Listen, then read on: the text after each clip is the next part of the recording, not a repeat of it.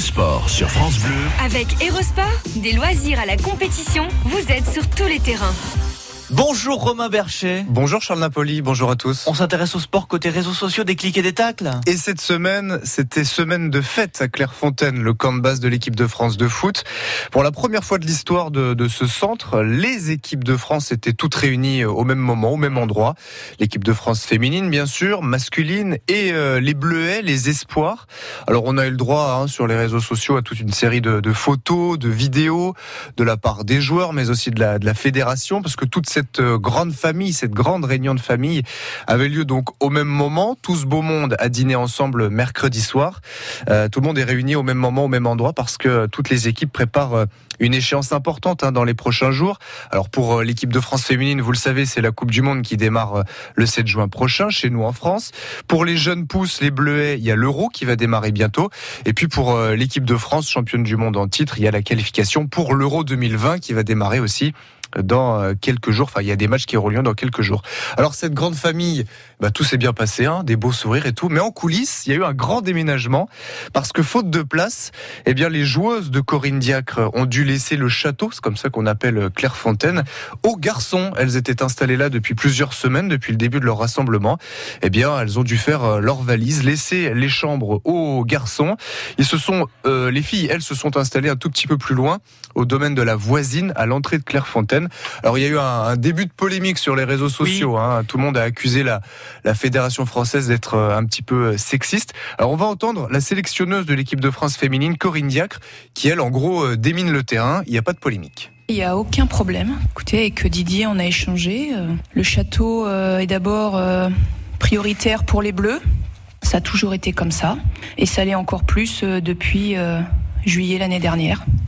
Donc il n'y a aucun sujet, très sincèrement. Euh, au contraire, même, puisque Clairefontaine euh, a mis tout en œuvre pour nous trouver euh, un point de chute. Et surtout, ce qui était important pour moi, c'était de continuer à s'entraîner ici sur, sur des terrains de qualité. Donc pour nous, l'essentiel, c'était c'était d'avoir des bons terrains et de s'entraîner euh, à la maison, tout simplement, comme d'habitude. Donc tout va bien. Voilà, il n'y a pas de débat. Non, mais c'est bon. On peut comprendre l'argument de, de, Corinne Diacre, hein, la sélectionneuse de l'équipe de France féminine.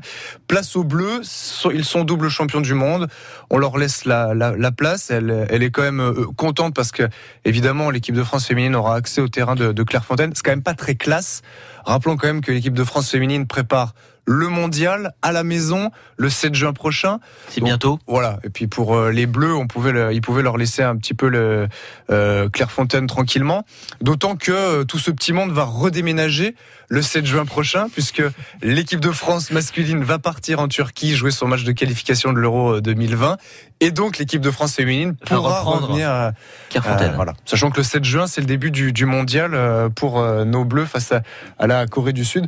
Tout ça est extrêmement pratique pour préparer une compétition que l'on espère évidemment euh, euh, gagner par euh, l'équipe de France de foot féminin. Évidemment, on va suivre nos bleus avec les trois Montpellierennes, hein, d'ailleurs, dans l'équipe de France féminine, qui joue ce soir contre la Chine à 21h.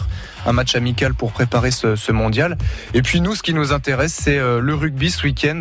Demain, à Lyon, Lyon-Montpellier, ce, barrage de championnat, ce quart de finale si vous préférez. Euh, les Montpelliérains qui reviennent de, nulle part hein, dans ce, championnat, qualifié euh, dernière place, dernière journée. Ils vont donc jouer euh, un ticket en, demi-finale demain à Lyon. Ça sera sur France Bleu Héros à partir de, 16h. Le match est à 17h.